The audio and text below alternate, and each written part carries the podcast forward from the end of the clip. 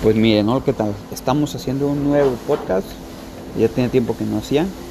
Pero algo que les tengo que compartir es que en poquito tiempo me he dado cuenta de cómo la gente vive. Hay gente que va pasando por la vida como un zombie. Deja de soñar, deja de hacerse cosas, deja de que sus sueños lo apaguen o simplemente se deja que la sociedad lo apague. ¿A qué me refiero con esto?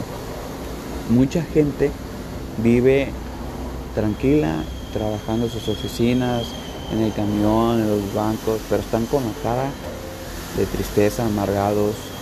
No todos, obviamente, pero casi la gran mayoría sí. Y, esas personas que están así solamente esperan al fin de semana para irse a tomar, irse de fiesta o ver películas. Solamente están viviendo el fin de semana, no están viviendo ni siquiera el lunes, martes, miércoles. Y mucha gente de todas esas personas están con la credibilidad que tienen que vivir así el resto de su vida y que nunca van a, cambiar nada de eso. Y ahí está el error más grande que puede cometer un ser humano. Vivir solamente el fin de semana, eso quiere decir que solamente estás viviendo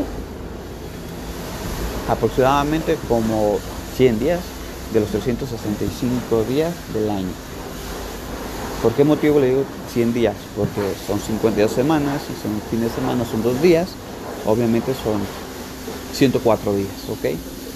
O sea, 104 días estás puesto a analizar y vives realmente si estás viviendo el fin de semana, pero si vives todos los 365 días buscando sueños, buscando metas, eh, alcanzando, emprendiendo, haciendo negocios, haciendo lo que te gusta hacer, lo que te apasiona, así sea lo más mínimo que hagas. Si te apasiona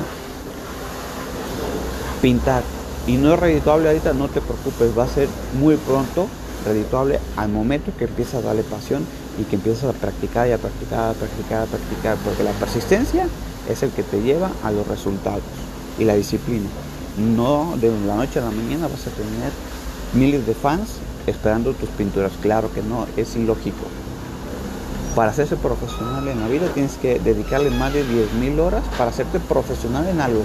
Ahora imagínate tú y hacerte la pregunta, ¿Cuánto le dedicas a hacer eso nuevo que estás haciendo?